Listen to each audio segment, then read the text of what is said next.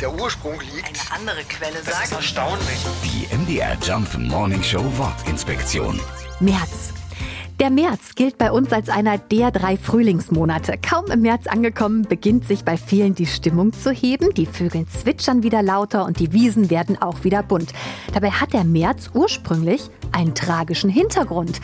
Benannt ist der Monat nämlich nach dem römischen Kriegsgott Mars. Zu dieser Zeit mussten sich die wehrfähigen Bürger Roms versammeln, um sich auf ihre oft monatelangen kriegerischen Feldzüge vorzubereiten. Und natürlich sind längst nicht alle wieder lebendig nach Hause gekommen.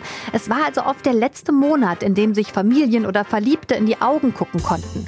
Aber der März hat auch eine romantische Seite. Bei Dichtern und Denkern wird der März auch Lenz genannt. Und für Landwirte heißt es jetzt Ärmel hochkrempeln. Die Trecker ziehen wieder über die Felder. Jetzt wird gepflügt und gesät, damit die Pflanzen bis zum Sommer reif sind.